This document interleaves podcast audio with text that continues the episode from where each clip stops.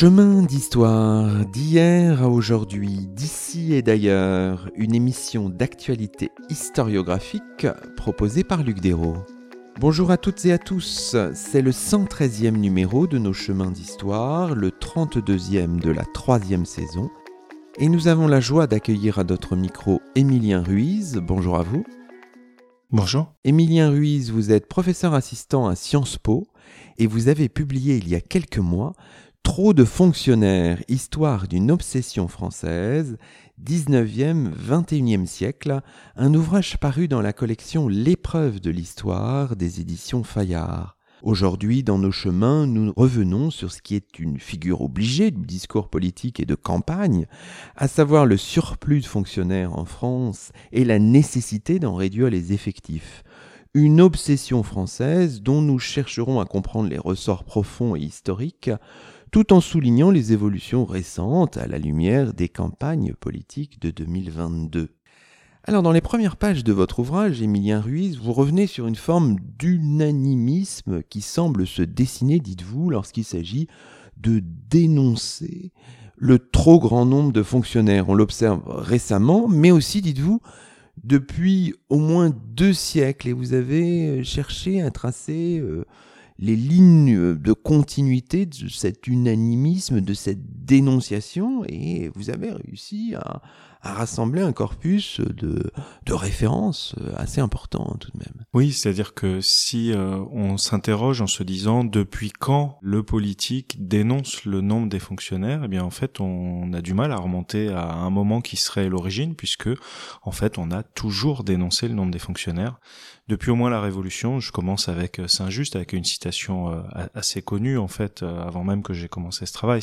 Saint-Just dénonçait les 20 000 sceaux qui corrompent la République, et en fait, il est dans une dénonciation déjà à ce moment-là du trop de fonctionnaires. Et si on si on poursuit dans le temps, c'est vrai qu'on a l'impression que la Troisième République cristallise un peu les choses, peut-être du point de vue documentaire, mais il y a tout un ensemble de dénonciations du de ce qu'on appelle le fonctionnarisme qui euh, se multiplie. Là, on est dans les décennies 1880, euh, 1890, quand la Troisième République, là, ça y est, solidement euh, ancrée. C'est ça, c'est-à-dire qu'en fait, on, on, a on dénonçait déjà depuis très longtemps le nombre des fonctionnaires. Euh, tout au long du 19e siècle, on a des dénonciations du, du nombre des, des, agents de l'État.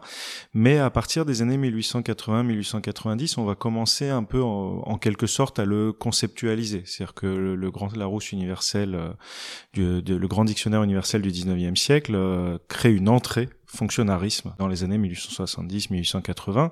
Donc on voit qu'on commence à avoir un corpus déjà suffisamment constitué pour que les acteurs de l'époque eux-mêmes commencent à en faire une notion, le fonctionnarisme à dénoncer. Alors ce qu'on peut faire, c'est plonger directement dans ces textes et lire un extrait de la revue euh, socialiste publié donc là, cet extrait date de 1885, c'est Charles Bocquier qui est l'auteur et voici ce qu'il dit dans cette revue, c'est peut-être instructif euh, pour comprendre un peu les ressorts de cette, euh, de cette dénonciation. C'est ainsi qu'on trouve à l'heure actuelle dans les administrations comme des couches géologiques des stratifications de fonctionnaires appartenant à tous les régimes.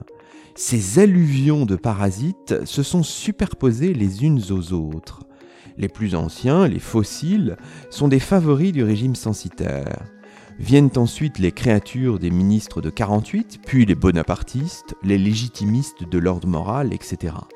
En somme, à raison même de leur date plus récente, ce ne sont pas généralement des républicains qui occupent les situations les plus élevées dans l'administration. Cette diversité d'origine et d'opinion dans le monde des fonctionnaires n'est pas un des moindres embarras du moment. Il faut y chercher la cause de cette forme d'inertie que les bureaux opposent parfois aux volontés des ministres. Alors c'est intéressant cet extrait parce que il y a plusieurs types de dénonciations à l'époque et toutes ces dénonciations ne fonctionnent pas de la même manière. Ici, les fonctionnaires, c'est l'héritage du, passé, de, ce bloc non républicain dont il faudrait se, débarrasser, Emilien Ruiz. Tout à fait, et cet extrait est, d'autant plus euh, parlant que euh, Charles Bocquier écrit cela en 1885. Charles Bocquier est député euh, radical socialiste du Doubs. Et euh, cette dénonciation, en fait, c'est presque, on pourrait presque dire que c'est euh, l'aboutissement de la dénonciation qu'on évoquait à, à l'instant avec Saint-Just. Parce que quand Saint-Just, sous la Révolution, dit qu'il y a trop de fonctionnaires, ce qu'il dit, c'est les anti-républicains peuvent continuer à entrer dans l'administration, ils vont nous empêcher de mener à bien la Révolution, ils vont gripper la démocratie. Finalement, Charles Bocquier, quasiment un siècle plus tard, nous dit, en un siècle, la France a connu un certain nombre de régimes, dont plusieurs anti-républicains, et on a continué à accumuler des forces antidémocratiques. Et s'il y a trop de fonctionnaires, finalement, c'est pas un problème budgétaire, c'est pas qu'ils coûtent trop d'argent. La vraie raison, c'est qu'ils s'opposent aux volontés des ministres et donc ils empêchent l'installation durable de la République. Toutes les dénonciations ne fonctionnent pas de la même manière. Hein. Il y en a certains qui dénoncent le nombre de fonctionnaires parce qu'ils s'interrogent sur les contours de l'État et qu'ils en ont une vision particulière. Ça existe aussi en cette fin du 19e, début 20e siècle. C'est qu'en fait, l'unanimisme dont on parlait tout à l'heure, en réalité, il est qu'apparent. Disons que si on devait trouver un point commun à l'ensemble des dénonciations du nombre des fonctionnaires, quasiment au moins jusqu'aux années 1990, c'est qu'elles ont été avant tout politiques. L'argument budgétaire a toujours été présent, souvent comme un prétexte en fait, mais on assumait une vision politique. Donc là, Charles Bocquet qu'on vient de citer, c'était une vision républicaine, radicale de la République. On a aussi des libéraux en même temps que lui qui s'inquiètent, alors qui s'inquiètent bien sûr des dépenses, mais qui en réalité ne cherchent même pas à mesurer les dépenses. On ne sait pas combien il y a de fonctionnaires, on ne les compte pas. On dit qu'il y en a trop parce qu'en fait, ce qu'on voit, c'est que l'État commence à se saisir de champs d'intervention qui euh, lui échappaient auparavant. Et donc on a des dénonciations euh, libérales qui pourraient paraître très classiques, mais qui ont presque disparu aujourd'hui, où on explique par exemple sous la Troisième République que l'État n'a rien à faire dans l'instruction publique, que l'instruction publique n'est pas une affaire d'État, et on va dénoncer le nombre des fonctionnaires sans vraiment encore savoir combien ils sont, sans qu'ils soient encore vraiment fonctionnaires, parce que les instituteurs ne deviennent fonctionnaires qu'en 1889, mais la prétention qu'a l'État à intervenir, eh bien on utilise le nombre des fonctionnaires comme une sorte d'argument euh, d'autorité, puisque encore une fois on ne sait pas combien ils sont, mais ils sont forcément trop nombreux.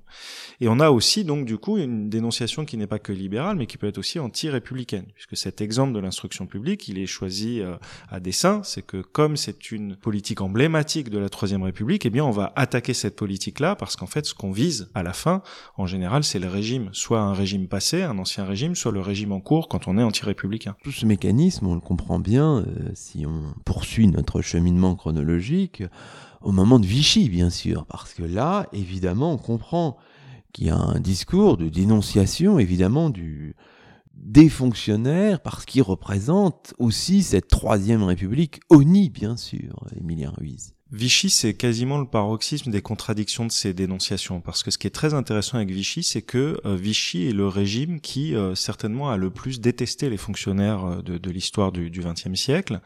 Quand le régime s'installe, les fonctionnaires sont les responsables de la défaite. Alors ils sont les responsables de la défaite parce qu'ils sont effectivement le résultat non seulement de la Troisième République, mais, mais aussi du Front populaire. On accuse le Front populaire d'avoir augmenté considérablement le nombre des agents, d'avoir quasiment rendu l'administration socialiste, etc ce qui, euh, d'après les données très lacunaires qu'on a, est, relativement faux. Le Front populaire a pas plus augmenté le nombre des agents que les régimes enfin que les gouvernements précédents.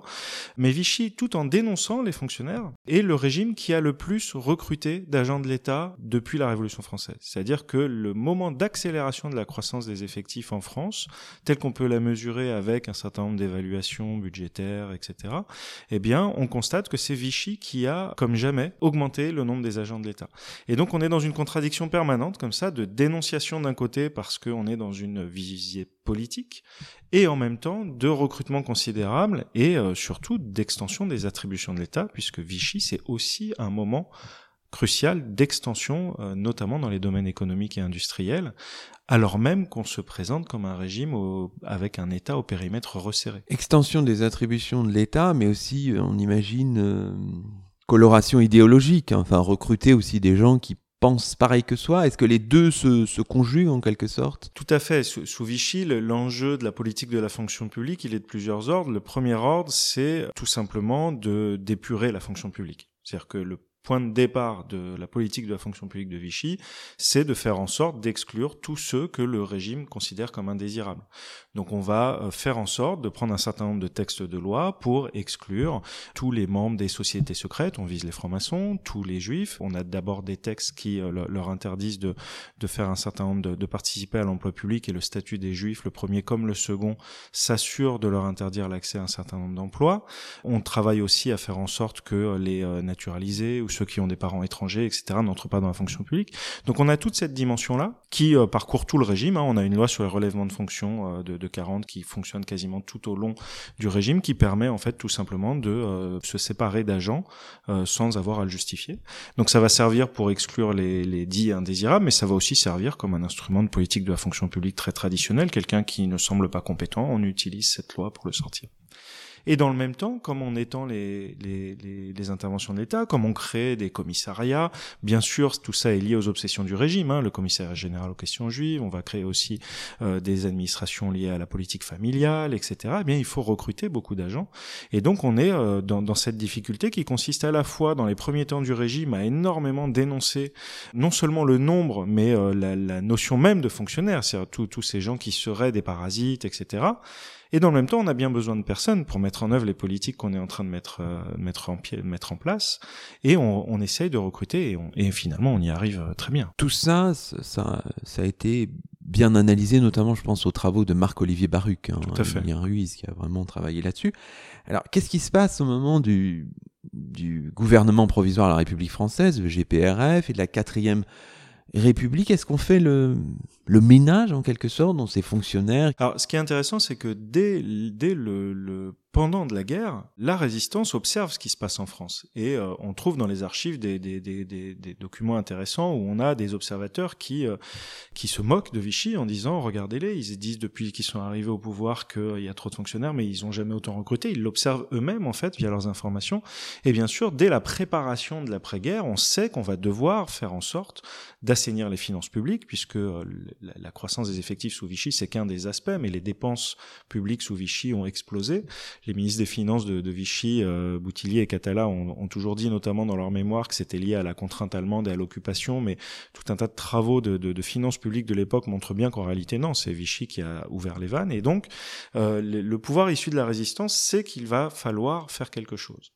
Et en fait, ce qui est intéressant, c'est que cette politique d'assainissement des finances publiques, elle s'accompagne immédiatement d'une politique de réduction des effectifs de l'État, mais qui d'emblée est présentée comme une politique de euh, remplacement des agents compromis euh, sous l'occupation. La première décision en 45, c'est de réviser, c'était une loi de révision des emplois créés par l'État français. Donc il y a l'idée de regarder tous les emplois créés, de voir ceux qui étaient associés à l'idéologie du régime, ceux qui ont été recrutés ou qui ont eu des promotions, etc. pendant l'occupation. Et donc on va dire, la première chose à faire, c'est relever de fonction tous ceux qui se seraient compromis. Et cette loi-là, elle est explicite, mais ce qui est intéressant, c'est que toutes les lois qui vont suivre, entre 45 et 48 à peu près, on a plusieurs lois, on a des commissions, euh, les célèbres commissions de la hache, comité, commission de la guillotine, etc., qui vont être amenées à définir un nombre d'agents à supprimer. Le Parlement dit, euh, il faut supprimer 50 000 agents, la commission va dire, bah, on va aller les chercher dans tel ou tel ministère.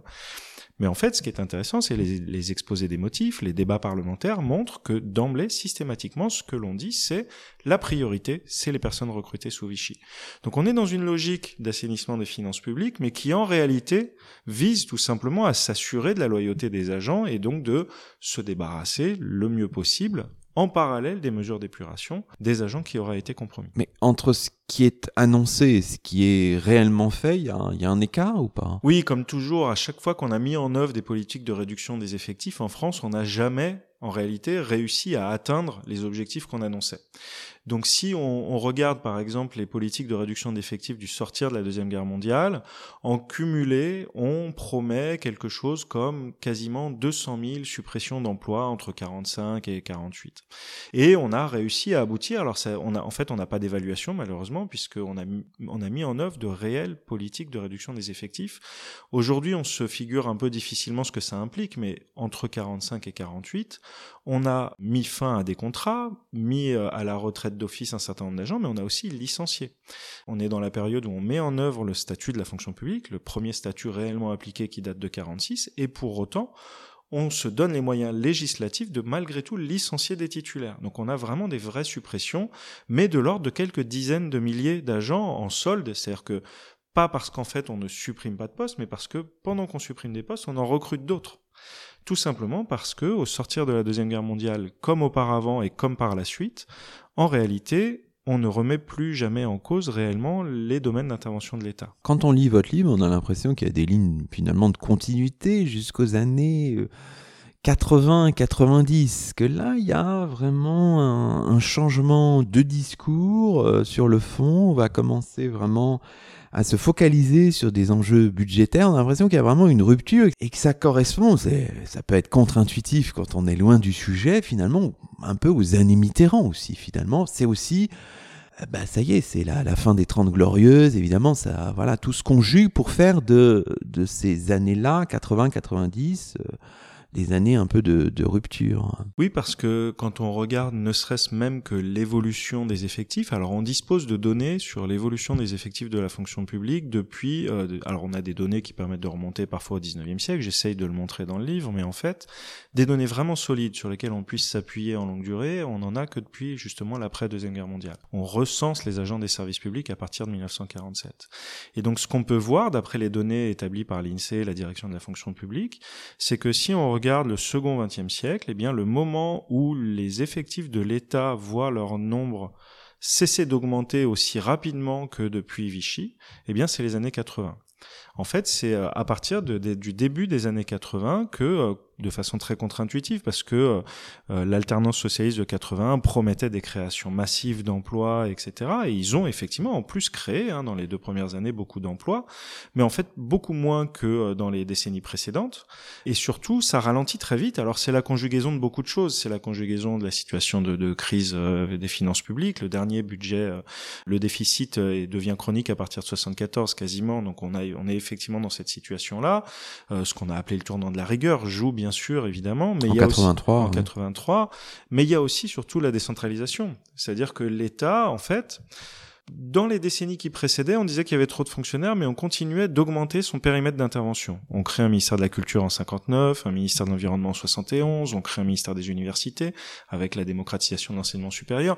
Donc forcément, on crée de nouveaux des besoins, sont, de nouveaux besoins sont pris en charge par la, la, la puissance étatique. À partir des années 80, on n'observe plus ce mouvement-là. Et finalement, ce qu'on a fait, c'est qu'avec la décentralisation, bah, l'État s'est tout simplement en partie déchargé d'un certain nombre de fonctions sur les collectivités territoriales on invente en quelque sorte hein, la, fonction publique territoriale avec la loi de 1984, et à partir de là, c'est la fonction publique territoriale qui voit ses effectifs augmenter. Si on reste sur cette thématique de la, de la dénonciation, on a des exemples tout récents. Là, projetons-nous un peu dans les dernières années. On pense bien sûr à la campagne de 2007, hein, celle qui a vu euh, élire à la présidence de la République Nicolas Sarkozy. La campagne de 2017 aussi, on a les souvenirs de, notamment de la campagne de François Fillon, hein, qui promettait, je crois, 500 000 suppressions de postes. Son concurrent à la primaire de la droite en promettait 300 000, je crois, Alain Juppé, etc. Ce discours était, était très porteur. Et là, il y a comme un contraste. On se demande si dans la dénonciation euh, des choses, il n'y a pas une rupture, mais c'est postérieur à votre livre, mais peut-être pas en fait. C'est peut-être encore souterrain, bien sûr. La campagne de 2022 n'est pas du tout, n'apparaît pas de manière comme ça, en regardant les choses, sur le même modèle du tout. Là. Même la droite, alors il y avait bien sûr, on peut dire, Valérie Pécresse et son comité de la hache aussi, qu'elle voulait un peu mettre en place, mais bon, elle le disait plus ou moins en catimini, ça semblait pas très populaire. Est-ce qu'il y a quelque chose qui se noue de, de différent là dans cette campagne de 2022 où en fait c'est une espèce de parenthèse et les choses sont encore souterraine, je ne sais pas. Alors c'est c'est euh, alors c'est bien sûr assez difficile d'avoir des, des, des conclusions définitives euh, en parlant d'historien, mais mais malgré tout, disons que si on regarde en fait, euh, si on remonte un tout petit peu, parce que vous parliez de, des années 1990-2000 et des présidentielles ensuite Sarkozy, Hollande, Macron et, et, et re-Macron. Si on regarde tout ça, qu'est-ce qui a changé dans le discours, dans la dénonciation? C'est qu'à partir des années 1990, ce qu'on peut observer, c'est que la dénonciation du nombre des fonctionnaires qui jusque-là utilisait les données budgétaires, la question des finances publiques comme un prétexte. Alors un prétexte qui parfois était fondé, hein, c'est-à-dire qu'il y avait effectivement des difficultés en termes de finances publiques, il faut pas le, nier, mais, mais qui assumait toujours un positionnement politique. Les années 80, on assume d'être socialiste, on assume d'être libéral euh, en fonction des alternances. À partir des années 90, on commence à dire, en fait, c'est une question de bon sens il y a trop de fonctionnaires parce qu'ils coûtent trop cher. Il faut dégraisser. Alors toute cette métaphore graisseuse hein, qui apparaît d'abord avec Alain Juppé, qui euh, à l'Assemblée en 96 dit qu'il préfère une fonction publique qui fonctionne qu'une fonction publique qui fait de la mauvaise graisse. Avec un écho un an plus tard avec euh, Allègre, qui ministre de l'Éducation nationale parle de dégraisser le mammouth. Toute cette métaphore là, euh, elle n'est pas qu'anecdotique parce qu'en fait, elle montre qu'on est dans une période où ça y est, finalement, quasiment euh, tous les partis de gouvernement sont d'accord sur une chose, c'est que la fonction publique pose un problème de nombre et de coût. Et en fait, ça, bah, ce point de départ explique la situation quasiment jusqu'en 2017. Parce qu'effectivement, la campagne de Nicolas Sarkozy, euh, où il dit qu'il veut une fonction publique euh, moins nombreuse, mieux payée, plus efficace, ne suscite quasiment pas véritablement de dénonciation à ce moment-là. C'est quelque chose qui... Alors bien sûr, on va dire que euh, sa politique est risquée, qu'il va attaquer le service public, mais sans beaucoup d'entrain. Puis en 2012, quand François Hollande arrive au pouvoir, après quand même un quinquennat qui a mis en œuvre des suppressions d'effectifs suffisamment pour qu'on arrive quand même à un bilan de moins 93 000 à peu près euh, équivalent temps plein. Le quinquennat de François Hollande, c'est un quinquennat où on dit bah on, va euh, compenser quand même. On a supprimé des, des effectifs dans la police, dans l'éducation nationale, ça pose des problèmes. Mais ces créations de postes, on va les équilibrer par des suppressions ailleurs. Et donc on essaye de stabiliser.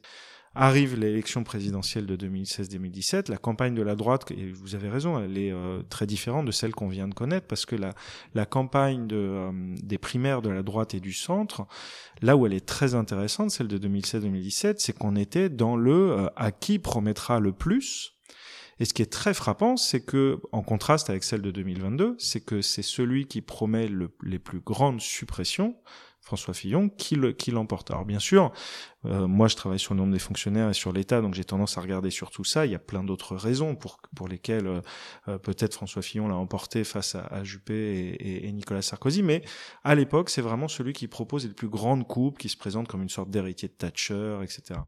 Ce qui change là, c'est que avec la campagne de 2022, bah la première chose, c'est que déjà le président sortant, qui est élu en 2017 sur une promesse de suppression d'effectifs, qui avait employé des expressions comme euh, il y a beaucoup trop de fonctionnaires, des circulaires, il nous faut plus de fonctionnaires sur le terrain, etc. Eh bien, il fait une campagne, euh, enfin, il fait pas de campagne, mais disons que les ministres qui, euh, qui sont à son gouvernement, et en particulier Amélie de Montchalin, fait une campagne en affirmant que ça n'a pas de sens de dénoncer le nombre des fonctionnaires, et que ce qu'il faut, c'est rendre les services publics plus efficaces. Et là, on a en fait quelque chose qui a du coup bousculé un petit peu les discussions parce que le gouvernement qui avait été élu pour réduire les effectifs annonçant lui-même que ça n'a plus de sens, eh bien la droite a décidé de revenir sur ce terrain-là et Valérie Pécresse effectivement annonce des suppressions mais dans un euh, discours qui est euh, en fait celui de Macron de 2017, puisqu'elle nous dit qu'il y a euh, en gros des bons et des mauvais fonctionnaires. Il y a les fonctionnaires de l'administration administrante, c'est ceux-là qu'elle vise. Les fonctionnaires sur le terrain, elle ne les vise pas. On retrouve les circulaires et, le terrain. moi, je pense que, et encore une fois, c'est une hypothèse et ça demandera à, être vérifié par la suite. Je pense qu'il y a deux explications à, cette rupture. La première explication, c'est qu'il y a eu la crise sanitaire et la crise politique des gilets jaunes, et que le le gouvernement a pris la mesure des inégalités face au service public, ou en tout cas d'une population qui a conscience de ces inégalités d'accès au, service public et a pris conscience d'un attachement de la population qui, d'un point de vue électoral, euh, serait trop coûteux si on annonçait, euh, par exemple, vouloir continuer à réduire des effectifs, par exemple, dans l'éducation nationale.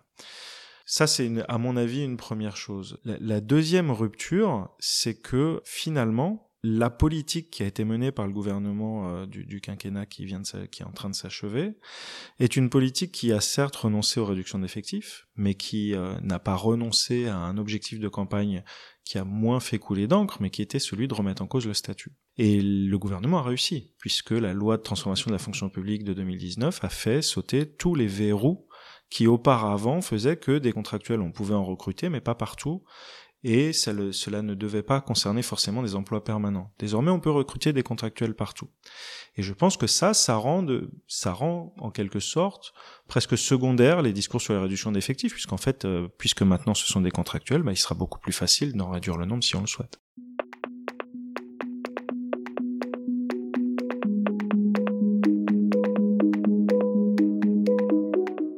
Chemin d'histoire avec Émilien Ruiz, auteur de Trop de fonctionnaires, Histoire d'une obsession française, 19e-21e siècle, un ouvrage paru chez Fayard.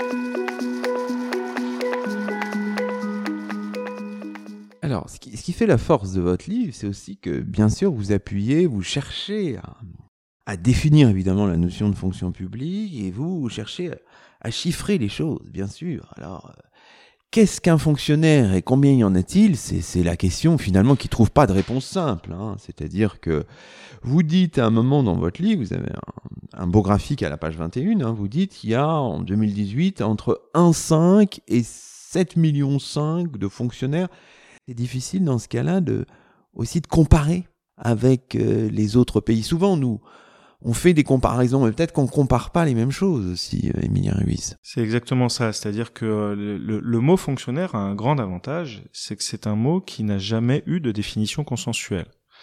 Un fonctionnaire, pour un juriste au 19e siècle, ça n'a pas de définition. On a des, des travaux de juristes qui disent il n'y a pas dans le langage de la loi de définition du mot fonctionnaire. Et en fait, finalement, aujourd'hui, c'est quasiment toujours la même chose, puisqu'en fonction du, du, du, du, texte de loi auquel on, se réfère, du fonction de, en fonction des, des, des situations euh, sur lesquelles on, on, travaille, eh bien, euh, en gros, le droit pénal, le droit civil, le droit administratif, etc., on va avoir des définitions différentes. Et dans la population fonctionnaire, ça veut pas dire grand-chose parce qu'en fait, euh, on va systématiquement euh, associer à la notion de fonctionnaire quasiment toute personne travaillant dans le public, par exemple. Ce qui fait qu'on va considérer que les agents de la sécurité sociale, par exemple, sont des fonctionnaires. Or, ils sont gérés en droit privé. C'est pas des fonctionnaires. Et donc cette définition de la fonction publique, elle permet tout simplement euh, plus facilement de dénoncer le nombre, puisque c'est un périmètre. Alors je dis en fait dans, dans le livre, je dis les fonctionnaires, ça n'existe pas en fait. Euh, ce qu'il faut regarder, c'est les titulaires du statut de la fonction publique, de tel et tel versant, et ainsi de suite. Et en fait, ça, c'est euh, très politique, c'est euh, très intéressant à étudier d'un point de vue historique, mais vous avez tout à fait raison, d'un point de vue purement statistique, ça pose un grand nombre de questions, puisque toutes les statistiques qui sont à notre disposition ne mesurent pas toujours la même chose. Et le graphique dont vous parlez, je, je l'ai intitulé Les nombres des fonctionnaires en 2018, parce que ça permettait de comprendre aussi de quoi on parle et de quoi les acteurs parlent quand ils dénoncent le nombre des agents. Et en fait, effectivement, euh, le 7,7 millions, en fait, à quoi il renvoie? Il renvoie à une vraie catégorie statistique. C'est pas quelque chose que les politiques inventent pour dire qu'il y a trop de fonctionnaires. C'est-à-dire que ça renvoie à la catégorie de tous les emplois non marchands, en fait. Donc, on va intégrer à l'intérieur de ce calcul-là des agents, par exemple, des hôpitaux privés à but non lucratif, alors qu'ils ne sont bien sûr pas du tout fonctionnaires. On va intégrer des, euh, agents qui relèvent de l'enseignement privé, euh, etc. Alors, qu'est-ce qui fait qu'on arrive à ce chiffre-là? Bah, C'est justement la volonté de comparer d'un point de vue international, puisque en fonction des pays, eh bien, tout simplement, l'État, les collectivités, le privé non lucratif, l'associatif, etc., ne s'occupent pas des mêmes secteurs. Et si on veut véritablement comparer, alors c'est quelque chose que, que fait par exemple Xavier Timbaud euh, dans, dans Alternative économique régulièrement, il essaye de rappeler qu'il y a les emplois publics et il y a les emplois non marchands, et que si on veut comparer les pays, eh bien il faut savoir de quoi on parle. C'est assez peu audible malheureusement dans, dans, le, dans le débat public, mais c'est vrai que Finalement, si on parle des fonctionnaires au sens strict, eh bien, on peut dire c'est les titulaires du statut de la fonction publique. Si on parle des fonctionnaires de l'État, effectivement, on a finalement que 1,5 million de personnes. Les agents des fonctions publiques peuvent être contractuels, mais s'y ajoute un autre encore élément qui complexifie encore les choses, c'est par exemple les emplois aidés si on regarde les statistiques de l'INSEE ou au niveau européen, ou si on regarde les données fournies par la direction de la fonction publique, bah en fonction des années, certains veulent ou non compter les emplois aidés, qui sont en fait des contrats souvent de droit privé mais financés par l'État.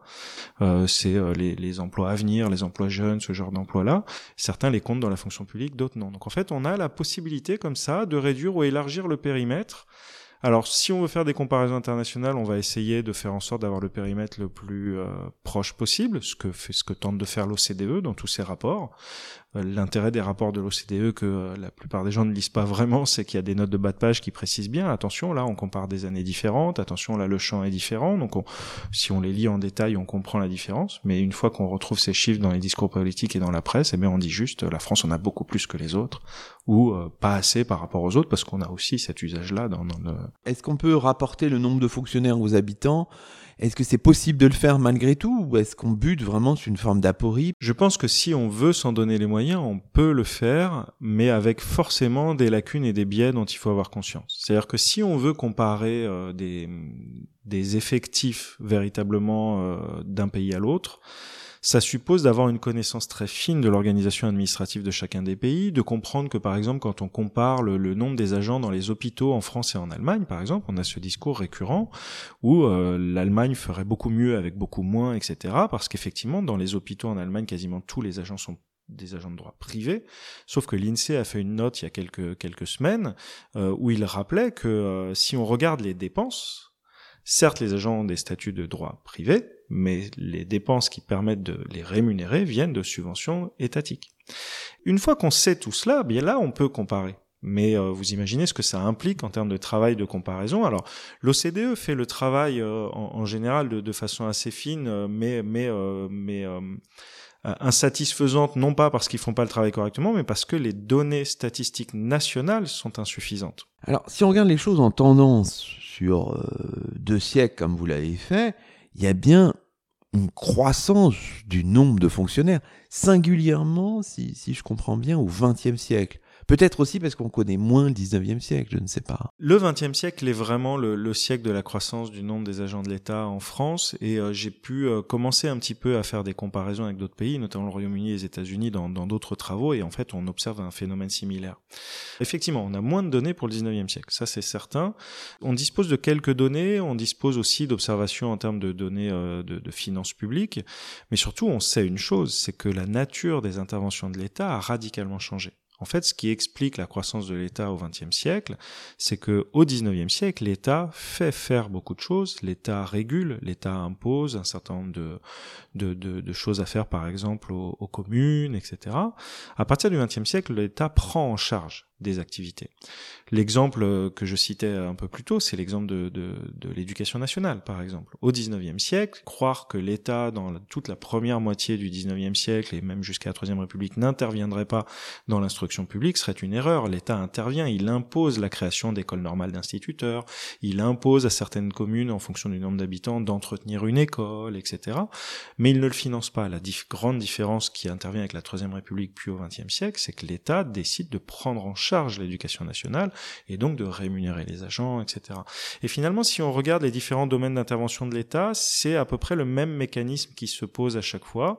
C'est-à-dire que l'État, au XXe siècle, est devenu un vrai État interventionniste avec une prise en charge directe d'un certain nombre d'activités les chemins de fer en sont un exemple, par exemple, très important. À partir de 1908, on commence à racheter des compagnies de chemin de fer.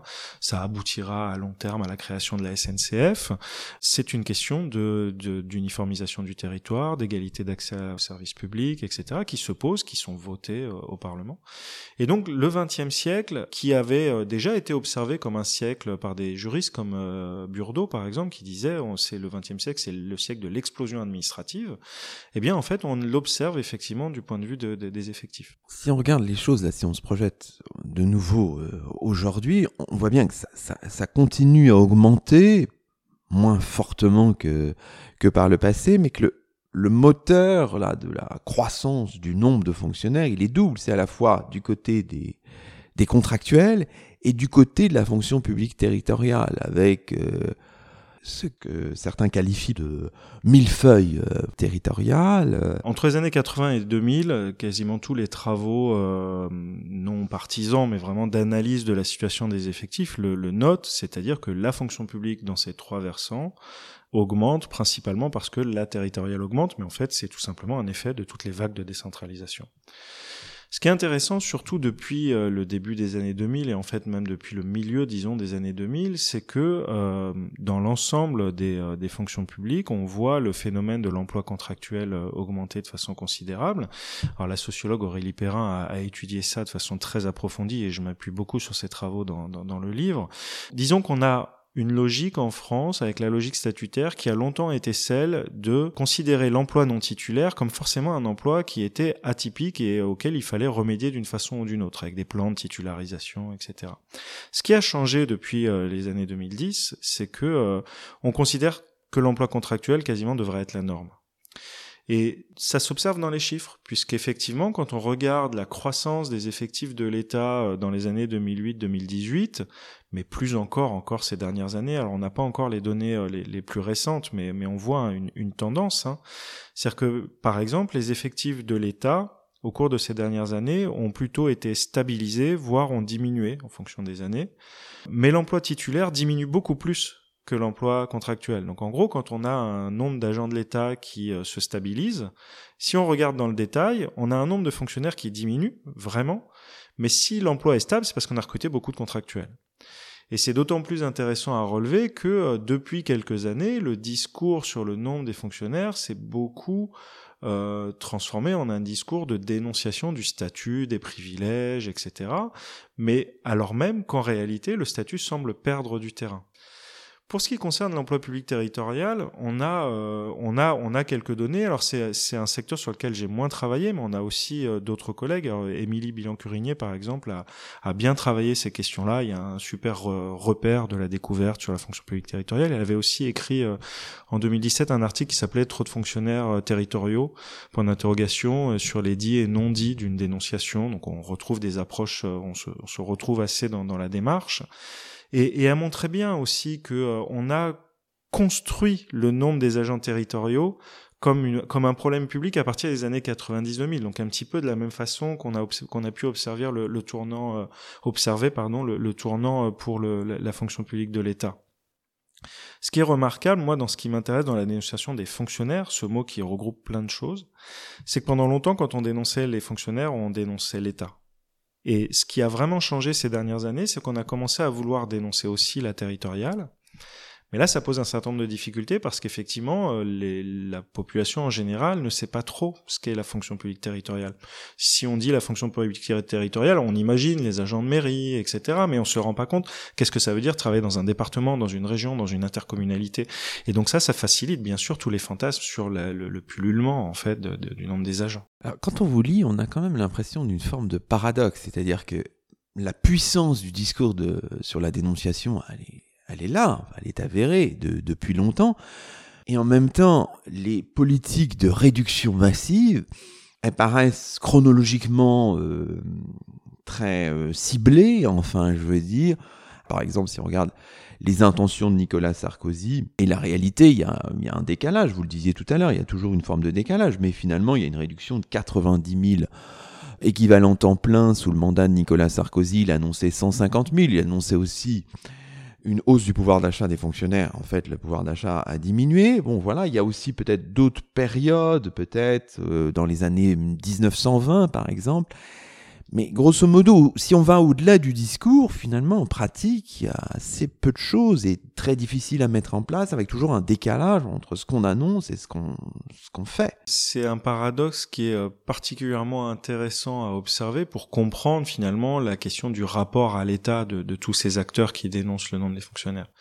Quand euh, dans, au 19e siècle, vous évoquiez au début de notre discussion le, les années 1880-90, quand on commence à, à à formaliser la dénonciation du fonctionnarisme, en fait, on ne met en place aucune mesure de réduction des effectifs. Pendant des décennies, on a dit qu'il y avait trop de fonctionnaires, mais ceux-là même qui dénonçaient le nombre des fonctionnaires, une fois qu'ils arrivaient au pouvoir, ne mettaient pas en œuvre de politique de réduction. Et c'est ça qui m'a au départ interpellé, qui m'a poussé à approfondir un peu, parce que je me suis dit, mais finalement, est-ce qu'ils dénoncent vraiment le nombre des fonctionnaires ou est-ce qu'ils dénoncent autre chose? Et c'est comme ça que j'ai été amené à me rendre compte que ce qu'on dénonçait, c'était l'État, ce qu'on voulait, c'était la décentralisation, enfin, etc., etc. Mais effectivement, il y a quand même eu des périodes de réduction. Il y en a eu, euh, moi j'en relève trois importantes parce que les objectifs affichés se sont accompagnés réellement de mesures drastiques. Il y a les années 20, il y a le sortir de la Deuxième Guerre mondiale dont on a parlé, et il y a le, le quinquennat Nicolas Sarkozy. À chacune de ces étapes, les objectifs annoncés n'ont pas été atteints malgré parfois une, une, grande brutalité des réductions d'effectifs. Hein. Il y a beaucoup de facteurs. L'un des premiers facteurs, c'est le fait que parfois, quand on dénonce le nombre des agents et qu'on veut en réduire le nombre, tout le monde est d'accord sur le principe, mais une fois qu'on est dans la réalisation, euh, personne ne vise la même chose. Ce qui est très frappant, c'est l'unanimisme du sortir de la Deuxième Guerre mondiale sur la réduction d'effectifs, où euh, de, depuis euh, le, le, le, gouvernement jusqu'aux communistes dans l'opposition après, après novembre 47, tout le monde est pour la réduction des effectifs mais tout simplement parce que ce qu'on espère, pour les communistes en particulier, c'est que ce sera les agents recrutés par Vichy qui seront licenciés, là où, euh, pour euh, le gouvernement au pouvoir à partir de 47-48, on est surtout dans une logique de tentative d'équilibre budgétaire, etc. La deuxième explication, qui en fait est à mon avis euh, l'explication centrale, c'est que on n'a jamais réellement essayé de réduire les effectifs autrement qu'à périmètre constant des euh, domaines d'intervention de l'État.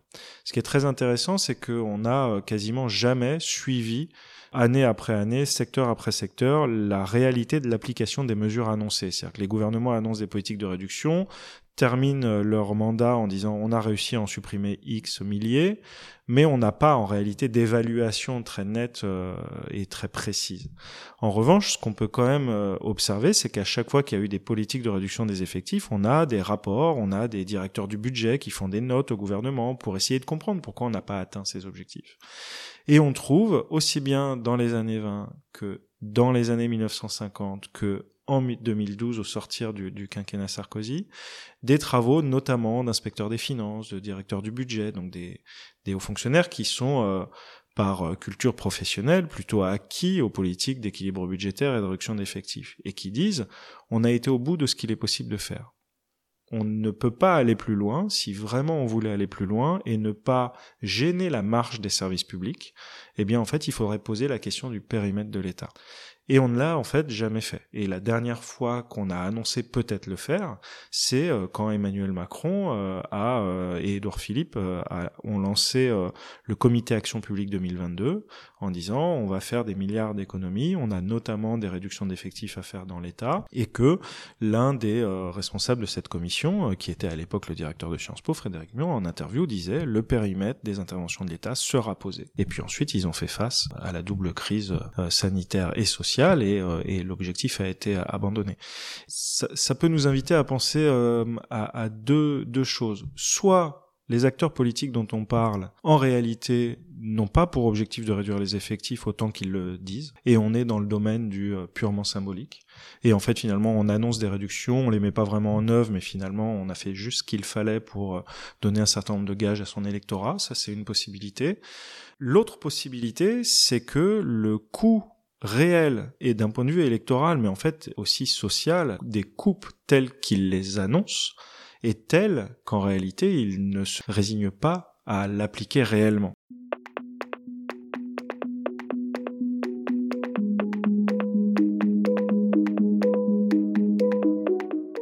Chemin d'histoire avec Émilien Ruiz, auteur de Trop de fonctionnaires, Histoire d'une obsession française, 19e-21e siècle, un ouvrage paru chez Fayard.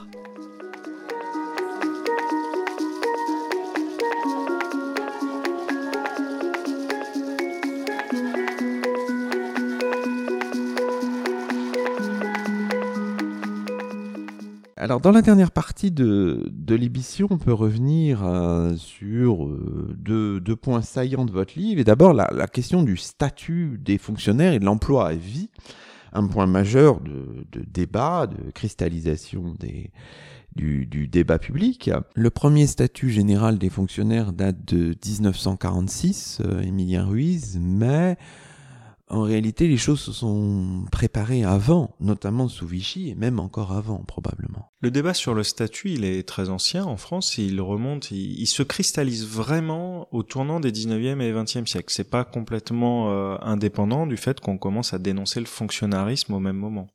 À la fin du 19e, au début du 20e siècle, on veut créer un statut avant tout pour mettre au pas les agents. Les débats euh, voient un spectre d'opinions très large s'exprimer à l'époque, mais pour le dire vite, la plupart des partisans du statut expliquent que il y a un problème en France euh, en termes d'arbitraire, c'est-à-dire que les chefs, voire les ministres, peuvent se séparer d'agents euh, sans vraiment justifier les raisons pour lesquelles ils se séparent d'eux et euh, ça crée des situations problématiques, et donc il faudrait les protéger. Mais dans le même temps, la crainte de l'époque, c'est la syndicalisation. La grande crainte des observateurs, qu'ils soient de centre-gauche ou de droite, c'est de dire on est face à euh, des socialistes, une CGT, qui prend euh, de plus en plus euh, d'ampleur dans la période.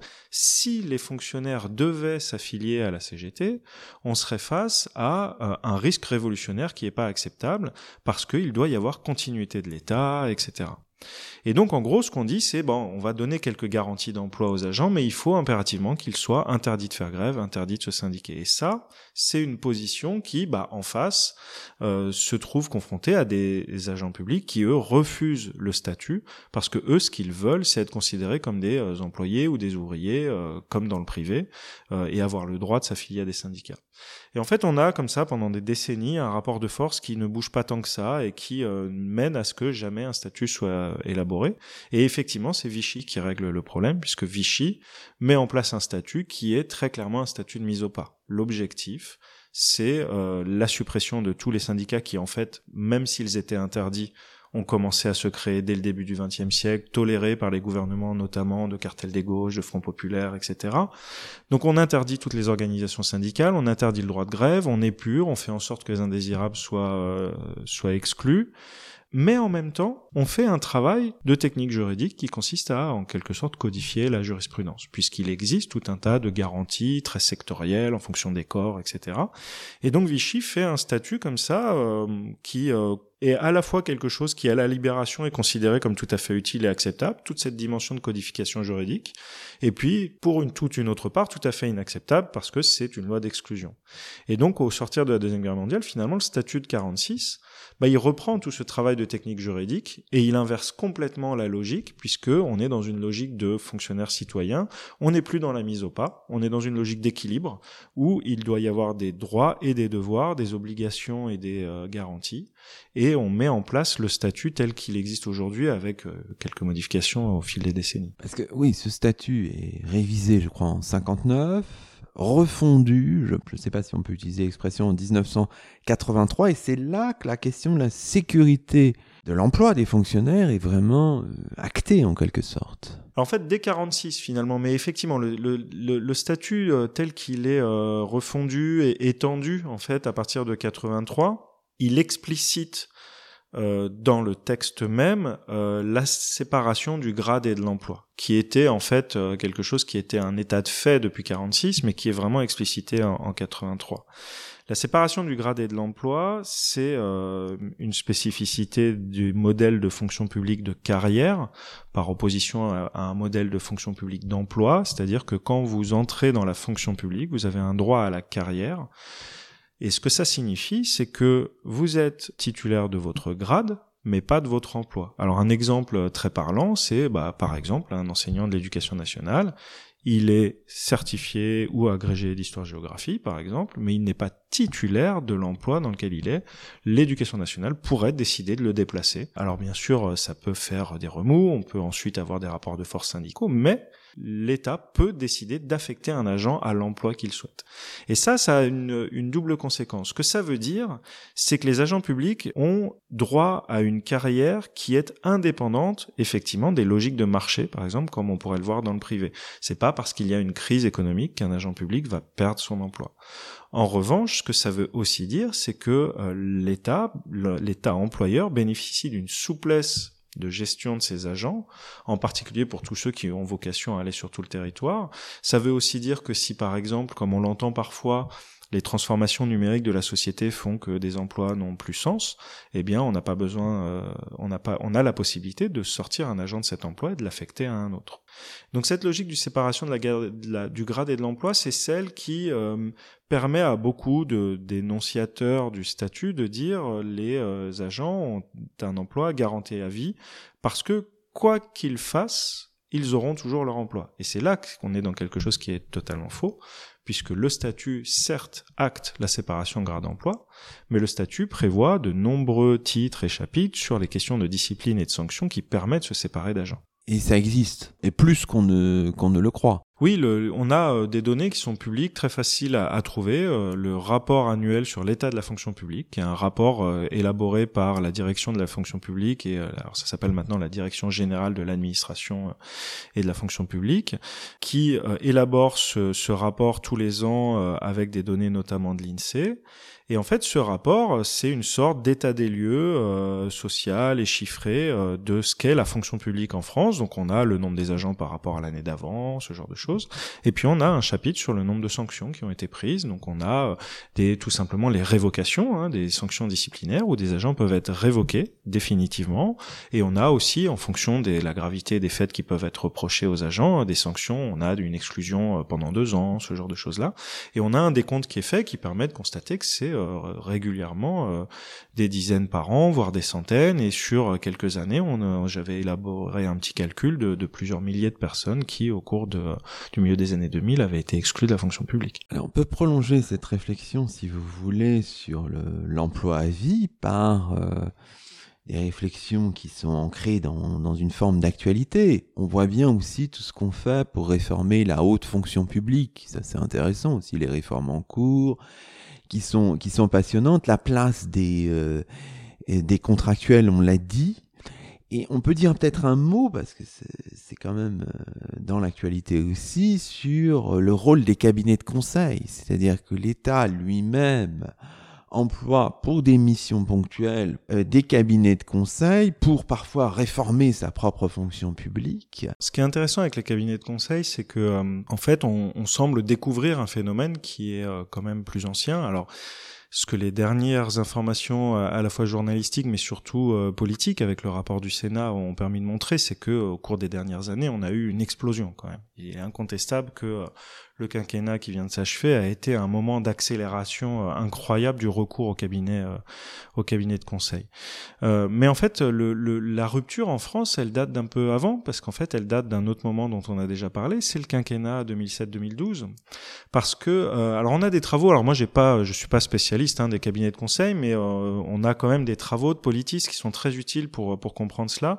On a notamment un, un, un chercheur canadien qui s'appelle Denis Saint-Martin, qui avait fait une enquête au début des années 2000, il avait publié un livre sur la, construction de l'état managérial. Alors c'est un livre publié en anglais qui n'a pas été traduit, mais il a écrit quelques articles euh, traduits en français. Et en fait, ce qu'il faisait, c'est qu'il faisait une comparaison entre plusieurs pays euh, d'Europe de l'Ouest et des États-Unis. Donc en, gros, la grande conclusion de son livre, c'était de dire finalement, on est dans une situation où dans des pays comme les États-Unis ou le Royaume-Uni, on a des cabinets de conseil qui sont déjà très installés auprès des gouvernements et des administrations publiques euh, qui euh, qui soufflent des idées de réforme auxquelles on a beaucoup recours, etc. Mais la France semble en quelque sorte, pas hermétique, mais presque. Il l'avait étudié, il s'arrêtait dans les années 90. Et donc, il disait finalement, la France euh, a euh, une situation un peu euh, paradoxale où il y a beaucoup de réformes de la fonction publique, on est aussi dans un tournant managérial, etc. Mais le recours au cabinet de conseil fait face à quelque chose, une spécificité française, c'est l'énarchie. Et donc, en gros, la conclusion de Denis Saint-Martin, c'était il y a une opposition de la haute fonction publique, et notamment aux grands corps techniques, etc., et aux grandes inspections qui disent on a l'expertise en interne pour faire ce que font les cabinets de conseil, il n'y a pas besoin d'y recourir. Et effectivement, dans les années jusque dans les années 90-2000, c'est essentiellement les collectivités territoriales qui recourent aux cabinets de conseil privés parce que bah, elles se retrouvent avec des nouvelles missions qu'elles n'avaient pas, donc elles n'ont pas cette expertise encore. Dans les années 2000, Là, on a une rupture. Déjà, on a un ministre euh, qui s'occupe de la réforme de l'État, qui lui-même est passé par le cabinet de conseil, puisque c'est Eric Woerth, et la RGPP, la révision générale des politiques publiques, euh, qui est euh, qui vise à mettre en œuvre les, les, les économies budgétaires voulues par Nicolas Sarkozy, fonctionne sur la base de je me souviens plus l'expression, je crois que c'était task force ou ce, ce, type d'expression-là, mais en gros, on a des sortes de comités dans les ministères au niveau central où on va avoir un mélange entre euh, des grands cabinets de conseil, dont ceux dont on parle depuis quelques temps, et, euh, et des fonctionnaires. Et, et en fait, ce moment-là est un moment, à mon avis, fondateur, parce qu'il a installé l'idée que euh, c'est par eux qu'il fallait passer pour mettre en œuvre ces réformes-là ça renvoie à quelque chose de bien plus ancien, c'est la méfiance du politique vis-à-vis de son administration. Je, la justification du recours au cabinet de conseil euh, pendant la RGPP, ça a souvent été on va pas laisser l'administration et la haute fonction publique française s'occuper de ça, ils le feront pas correctement, ils ne le feront pas sérieusement parce qu'en fait ça les vise, on veut réduire leurs emplois, réduire leurs missions, etc. Et donc il faut recourir à l'extérieur. Avec quelque chose d'assez incroyable et dont le, rapport du Sénat montre que aujourd'hui encore on y est, c'est avec quelque chose qui parfois relève même, alors d'un point de vue judiciaire, je pense pas qu'on puisse parler d'escroquerie, mais d'un point de vue intellectuel qui relève de l'escroquerie, c'est-à-dire on va payer des cabinets de conseil pour nous dire ce que nous ont déjà dit des hauts fonctionnaires qui avaient fait des rapports, on change la couverture, on paye très cher, mais c'est crédible parce que ça vient du privé. Et effectivement, on a, un phénomène comme ça qui est, euh, qui est assez stupéfiant parce qu'on dépense des sommes considérables. Et ce qui pose, à mon avis, le problème le, le plus euh, grave, au-delà de la question de la dépense, c'est que par ailleurs, on a un grand brouillage euh, des frontières publiques-privées dans les personnels de la haute administration et euh, du, du, gouvernement. Les travaux euh, de Pierre France et Antoine Vauchès, par exemple, le montrent bien aussi, de politistes qui ont travaillé sur les, les reconversions en cabinet d'affaires des, des ministres, etc c'est que finalement, euh, la grande question, c'est est-ce qu'on n'est pas dans une sorte de conflit d'intérêts euh, quasi généralisé, où en fait la le quasi euh, seul objectif du recours à ces cabinets, c'est de pouvoir ensuite se recaser, etc., d'un point de vue professionnel. Et je pense que d'un point de vue démocratique, là, on est face à quelque chose qui nécessite une grande attention. Oui, oui. Je conseille à tous nos auditeurs d'aller voir le rapport très instructif signé par la sénatrice Eliane Assassi de la commission d'enquête sur l'influence croissante des cabinets de conseil privés sur les politiques publiques, un rapport euh, sénatorial. Et puis il y a aussi le livre de journalisme, mais euh, assez intéressant, qui s'appelle Les infiltrés, comment les cabinets de conseil ont pris le contrôle de l'État, publié chez Alary, et signé par Mathieu Aron et Caroline Michel Aguirre. Alors, il nous reste que quelques minutes. La question de la féminisation de la, fonction publique, euh, c'est un aspect important de votre ouvrage. Vous montrez à la fois la résistible, jolie expression que vous utilisez, ascension au 19e siècle.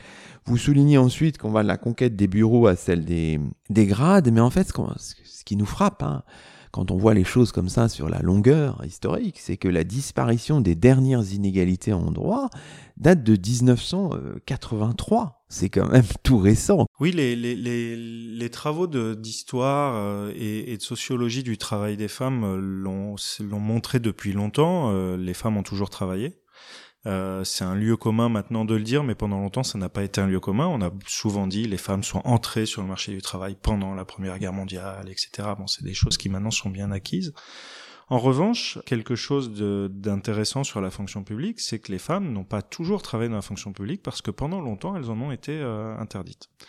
Le travail des femmes dans la fonction publique, au XIXe siècle, il se limite au travail d'ouvrière de l'État, puisque l'État avait encore des, industries, on fabriquait du, tabac, des allumettes, et donc euh, euh, les manufactures de l'État, les femmes pouvaient y être employées parce qu'elles étaient ouvrières, ou alors dans, les, dans le secteur de la poste. Dans les postes, elles pouvaient travailler dans les euh, bureaux de poste à des fonctions forcément inférieures. Si elles pouvaient être directrices, c'était à condition de ne pas gagner plus que telle somme qui correspondait à une somme très basse pour l'époque, etc. Et leur entrée dans les bureaux a été euh, très progressive et c'est immédiatement accompagné de stéréotypes euh, de genre. Ou pour le dire autrement, il a fallu qu'un certain nombre de stéréotypes de genre soient créés pour qu'ensuite on laisse les femmes entrer dans certaines fonctions. La dactylographie, par exemple, est un exemple euh, très intéressant puisque, euh, en gros, l'invention de la machine à écrire fait que on va commencer à dire que les fonctions de dactylographe sont très adaptées euh, aux femmes pour des raisons quasiment naturelles puisqu'on va tout simplement théoriser sur la façon dont la finesse de leurs mains, leur intelligence particulière, etc., les rend plus aptes à ce type de travaux que les hommes. En fait, en réalité, ce qu'on fait, c'est qu'on organise tout simplement la dévalorisation d'un secteur en disant euh, on veut bien embaucher les femmes, mais on veut pas les payer on veut les payer le moins possible, et donc du coup, on explique que les femmes sont inférieures, et le, mot est pas euh, n'est pas du tout exagéré. Hein. C'est-à-dire que quand on lit les textes du 19e siècle, c'est quand même assez euh, impressionnant. C'est-à-dire que euh, on a vraiment beaucoup de textes qui expliquent, par exemple, l'intelligence réceptive des femmes, qui font qu'elles ne peuvent pas être des dirigeantes. Par contre, elles sont de très bonnes exécutantes. On a ce type de discours en permanence, mais qui en fait est un discours qui permet de réserver les fonctions prestigieuses, bien rémunérées, etc. aux hommes et qui pendant très longtemps va faire que le premier combat effectivement c'est d'abord d'entrer dans l'administration, puis une fois qu'on y est, le combat c'est d'obtenir le droit à la carrière comme les autres, etc. Et effectivement, comme vous le dites, le, statut, on pourrait imaginer que le statut qui vise quand même à une sorte d'égalité des conditions de tous les agents, euh, on a quand même une grille indiciaire qui fait que tout le monde doit être payé de la même de la même façon en fonction du grade, etc. Eh bien, en réalité, on a euh, un grand nombre d'exceptions juridiques qui permettent à des ministères de dire non, pour tel type de fonction, on ne permettra pas aux femmes de concourir, ou on va créer des concours séparés pour les hommes et les femmes, etc. Et 80, les années 80, 80 83 avec le statut euh, sont une rupture. Alors c'est une rupture euh, politique, juridique et internationale. C'est-à-dire que la rupture politique, c'est que dans le programme commun déjà de 72, puis dans le programme du euh, candidat socialiste en 81, il y a l'idée de faire sauter toutes les inégalités juridiques.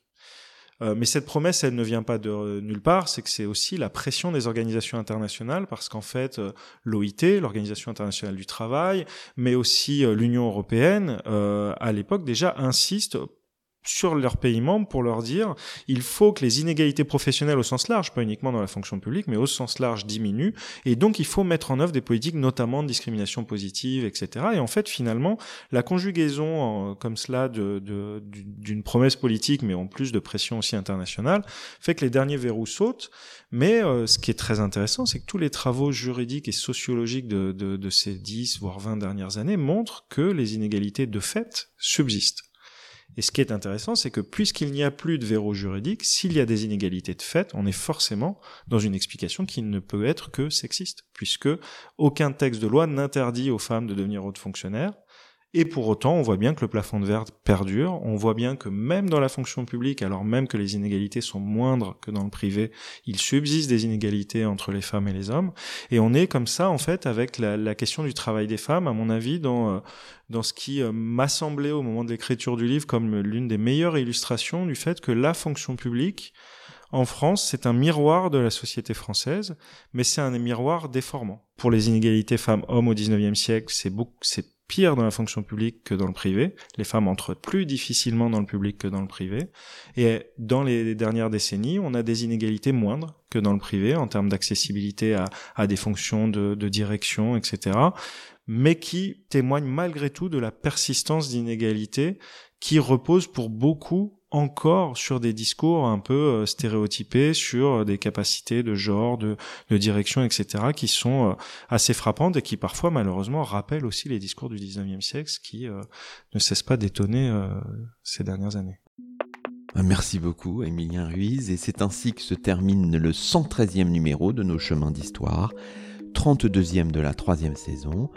Aujourd'hui, nous étions en compagnie d'Emilien Ruiz, professeur assistant à Sciences Po, auteur d'un stimulant ouvrage intitulé Trop de fonctionnaires, histoire d'une obsession française, 19e, 21e siècle, un ouvrage paru dans la collection L'épreuve de l'histoire des éditions Fayard.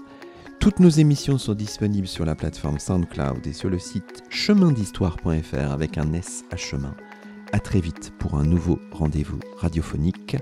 Que la force historienne soit avec vous.